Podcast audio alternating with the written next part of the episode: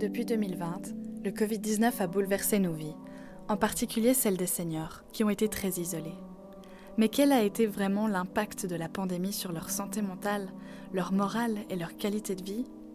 Et quels sont les besoins de ces personnes en matière de spiritualité? Ces questions sont posées par des chercheurs de l'Université de Lausanne et du CHUV qui, pour y répondre, ont notamment effectué des entretiens qualitatifs avec, entre autres, un échantillon de population bien spécifique. Des seigneurs bénévoles qui donnent de leur temps à d'autres seigneurs, par exemple à ceux qui bénéficient d'aide à domicile. Dans ce podcast, nous vous proposons de découvrir leurs recherches actuellement en cours, financées par le Fonds national suisse.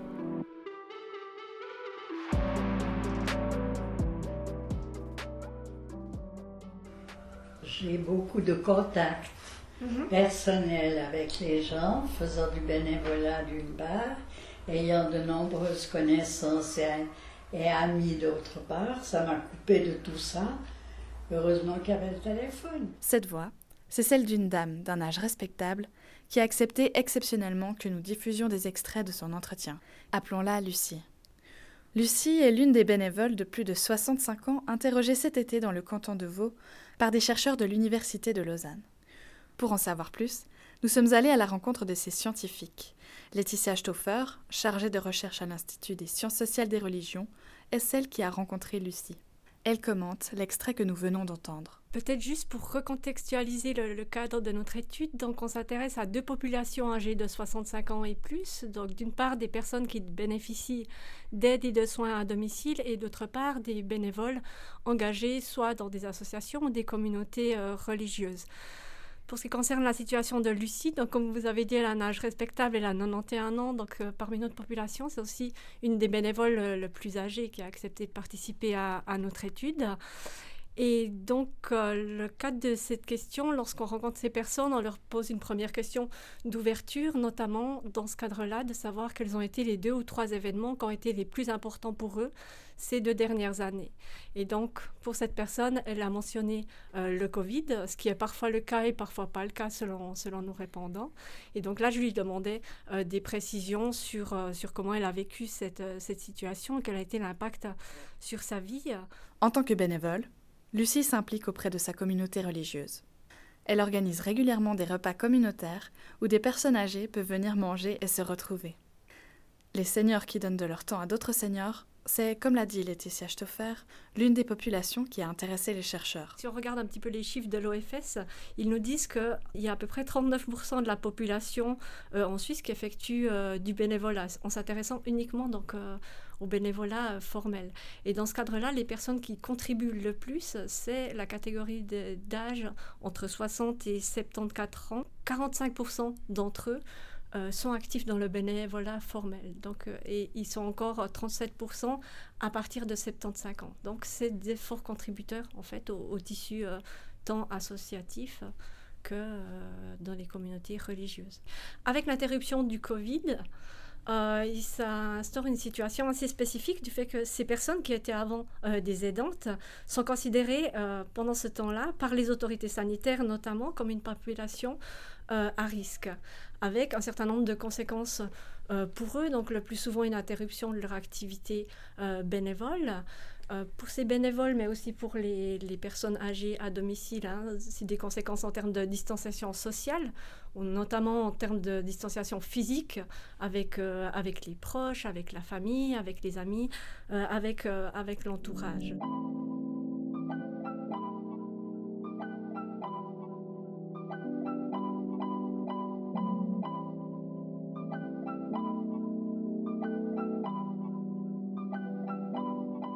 Recherche dont nous parlons a été menée en partenariat avec l'association vaudoise d'aide à domicile Avassad, ainsi qu'une quarantaine d'associations et communautés religieuses du canton. Consacrée à la période de Covid, cette étude n'est qu'un volet d'un projet plus vaste, dirigé depuis 2019 par le professeur Pierre-Yves Brand en collaboration avec Étienne Rochat du CHUV.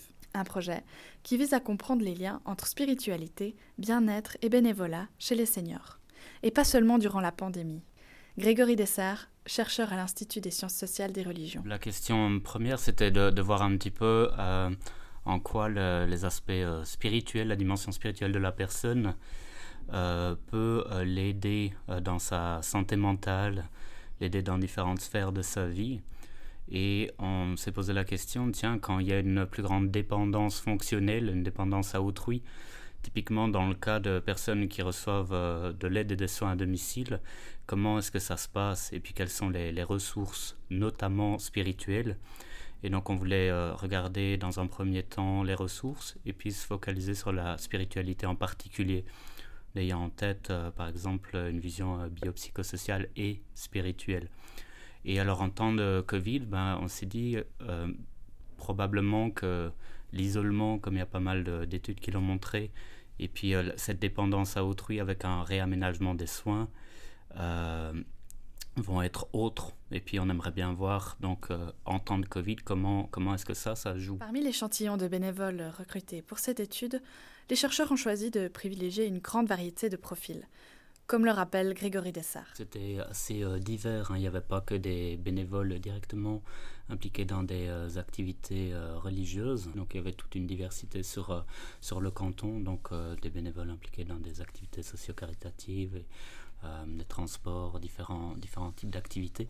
on voit que souvent ils, ont, ils cumulent hein, des activités, et puis il y a une forme de bénévolat qui est plutôt formel, donc au sein d'organisations euh, de bénévoles reconnus comme tels, et puis du bénévolat informel qu'on a pu capter aussi euh, euh, chemin faisant en fait en, les rencontrant et en se rendant compte que parfois il y avait pas mal d'aide au sein de, la famille, auprès de voisins, ce genre d'aide un peu plus euh, invisible. Pascal Tanner, chercheur en sciences sociales au CHUV. Le, but final de cette recherche, c'est un peu double, on peut dire que c'est double. Soit on veut contribuer à un discours euh, scientifique, soit on veut aussi euh, essayer de créer, de, on peut dire, du savoir après qui peut servir dans des discussions politiques, dans la société aussi. Grégory Dessart. Une étude universitaire n'est pas inscrite directement en santé publique, donc c'est pas le genre d'étude qui, qui, serait ordonné par le médecin cantonal typiquement, mais il va quand même y avoir des focus group euh, ultérieurement, normalement dans, la, dans le courant de cette année, pour euh, mettre en lien différents euh, professionnels et des, des, bénévoles, voir un petit peu comment ça peut se coordonner éventuellement sur le terrain, en disant qu'il n'y a pas nécessairement un regard plus macro comme ça pour voir comment l'ensemble se coordonne autour de besoins, d'attentes en termes de prise en soins spirituels. Donc euh, ça, c'est une question en suspens, mais effectivement, il y a un intérêt.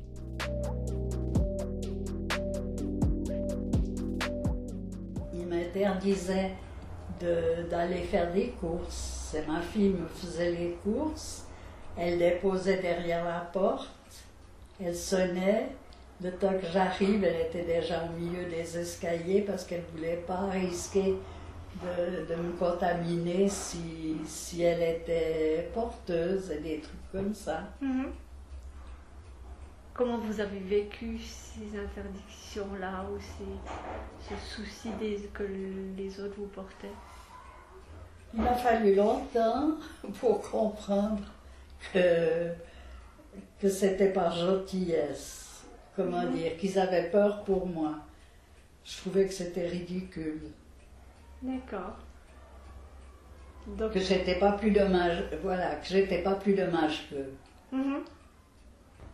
Alors j'ai eu été, très honnêtement, à la Migros, sans dire à personne, parce qu'il me manquait un demi-litre de lait. Mhm. Je voulais pas téléphoner à ma fille, qui travaille, de, de m'amener un demi-litre de lait.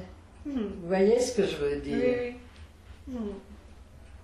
Donc vous leur disiez rien. Je disais rien. Ce qui est intéressant dans cet extrait, c'est qu'elle nous parle d'interdiction. Donc le il, ça se réfère à l'un de ses fils euh, et l'une de ses filles.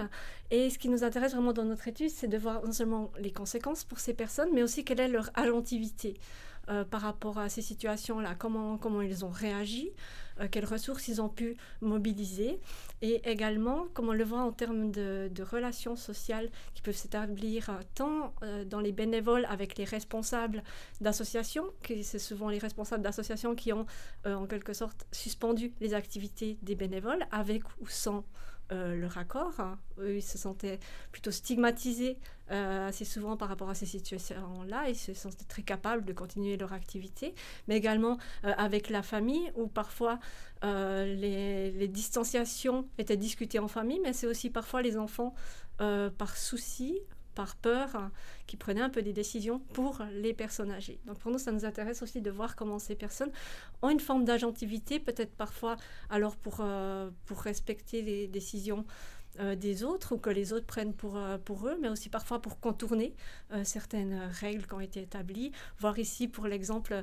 de Lucie qui nous, qui nous raconte que voilà, elle allait faire ses courses sans en parler à ses enfants. Au même titre d'autres bénévoles qui continuaient de maintenir des liens avec des bénéficiaires, mais euh, en ayant un avis contraire de, leurs responsables. Donc voilà, c'est aussi toute cette marge de manœuvre et aussi toutes les, formes de, stigmatisation qui peuvent être liées aussi à cette population euh, spécifique. Ou bien sûr les conséquences concrètes que ça peut avoir sur les formes d'isolement ou de redéfinition des liens sociaux. Outre le confinement, le port du masque a également pu contribuer à isoler certains seniors comme l'explique dans cet extrait une autre bénévole qui a participé à l'étude, interrogée cette fois par Grégory Dessart. Parfois, on ne va pas se réunir parce que mon mari est un peu sourd et le masque, ça lui convient pas du tout parce qu'il ne peut pas lire sur les lèvres.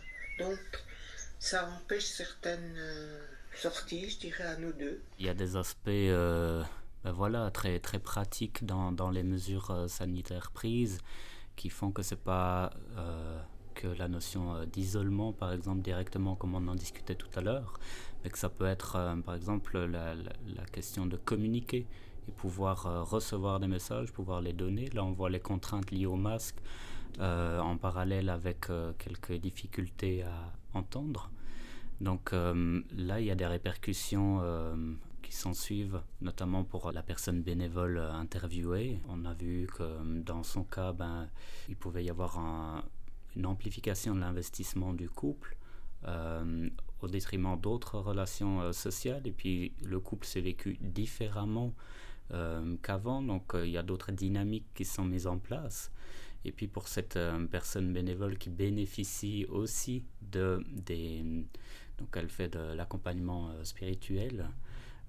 une partie de ses activités se sont maintenues et elle dit en bénéficier aussi en retour de par ses activités. Ça l'empêche euh, de réfléchir trop à ses problèmes et puis elle, ça lui permet d'exprimer sa valeur euh, de, de, partage et d'entraide qui est vraiment fondamentale pour elle. Et on voit que là, c'est assez chamboulé euh, indirectement de par des contraintes sanitaires et qui, qui, ont un impact autre sur son mari. Donc, par répercussion, comme ça, on voit qu'il y a des restructurations en fait dans la dynamique familiale auxquelles on ne serait pas attendu.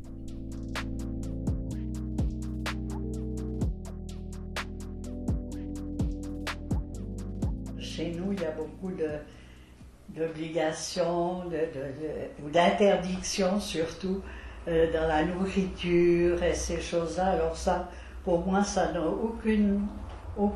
ça veut rien dire. Mhm. Pour moi, euh, je suis très proche de la religion, mais dans le cœur, pas, pas l'estomac. Mhm. Qu'est-ce que ça veut dire justement cette religion proche du cœur? Ben, de, de donner, de faire du bénévolat, de mhm. participer à la vie communautaire. Mhm. Notre intérêt euh, pour le bénévolat est aussi lié euh, au fait de vouloir essayer de comprendre dans quelle mesure cet engagement peut être en lien euh, avec des motivations religieuses, humanistes ou autres, ou pas d'ailleurs. Hein. Donc ça, implique pour nous dans notre recherche d'une part d'investiguer un petit peu la, diversité et la complexité de la religiosité euh, de, ces des personnes rencontrées et de voir dans quelle mesure cette dimension religieuse euh, s'articule à leur, à leur activité de, de bénévole. Et là, ben, comme on l'a entendu dans le cas de Lucie, euh, pour elle, appartenir à la communauté euh, israélite implique une participation euh, à la vie communautaire à travers, à travers le bénévolat. Donc on pourrait dire que l'entraide est au, cœur, en quelque sorte, de son engagement religieux. mais ce qui n'est pas toujours le cas aussi dans la diversité qu'on a pu rencontrer. C'est ce qui nous intéresse vraiment de, de voir. Finalement, quel est l'impact du Covid sur l'activité de bénévolat? Laetitia Stoffer. C'est vrai que dans la plupart des situations, les bénévoles âgés de 65 ans et plus, mais surtout de par leur âge, ont été un petit peu euh, exclus euh, de leur activité euh, habituelle pendant cette période, mais ça n'a pas non plus été systématique. Hein. Ça pouvait dépendre aussi des, des associations. Et plus qu'interruption, on s'intéresse aussi au, fait aux transformations des formes, des formes de bénévolat. Je pense notamment aux personnes qui étaient très engagées dans les euh, communautés euh, religieuses, du fait euh, que par exemple ils ne pouvaient plus rencontrer les personnes. Alors il y a certaines visites qui ont été maintenues, mais les personnes étaient aussi libres de, de ne pas s'y engager. Mais il y a vraiment pour ce qui concerne euh, certains liens plutôt formels ou informels, cette volonté de continuité, c'est-à-dire qu'ils ont, ils ont transformé aussi des formes de liens à travers les, s'écrire des cartes. C'est aussi encore une génération qui, qui écrit des, des, cartes et qui s'écrivent des lettres, donc c'était aussi pour nous un petit peu voilà, redécouvrir comment se transforment ces, ces formes de liens. Et c'est vrai que le téléphone, comme on l'a vu avec Lucie, et d'autres formes de, de communication sont, sont aussi euh, maintenues il y a quand même eu des, continuités aussi dans, dans cette assistance, dans ce soutien aux personnes à domicile. Vous venez d'entendre Laetitia Stoffer, Grégory Dessart et Pascal Tanner sur leurs travaux. Ils étudient actuellement le bien-être et la spiritualité des seniors en temps de Covid. Ce volet de recherche consacré spécifiquement à la période de pandémie est soutenu par le Fonds national suisse, mais le projet général d'études est financé lui par la Fondation Linarts, un projet porté par le requérant Pierre-Yves Brand, Zargalama Dandarova Robert et Jörg Stolz de l'UNIL, ainsi que pour le CHUV, Étienne Rochat et Isaline Favre. Merci pour votre écoute et à bientôt pour un prochain podcast de l'Uniscope.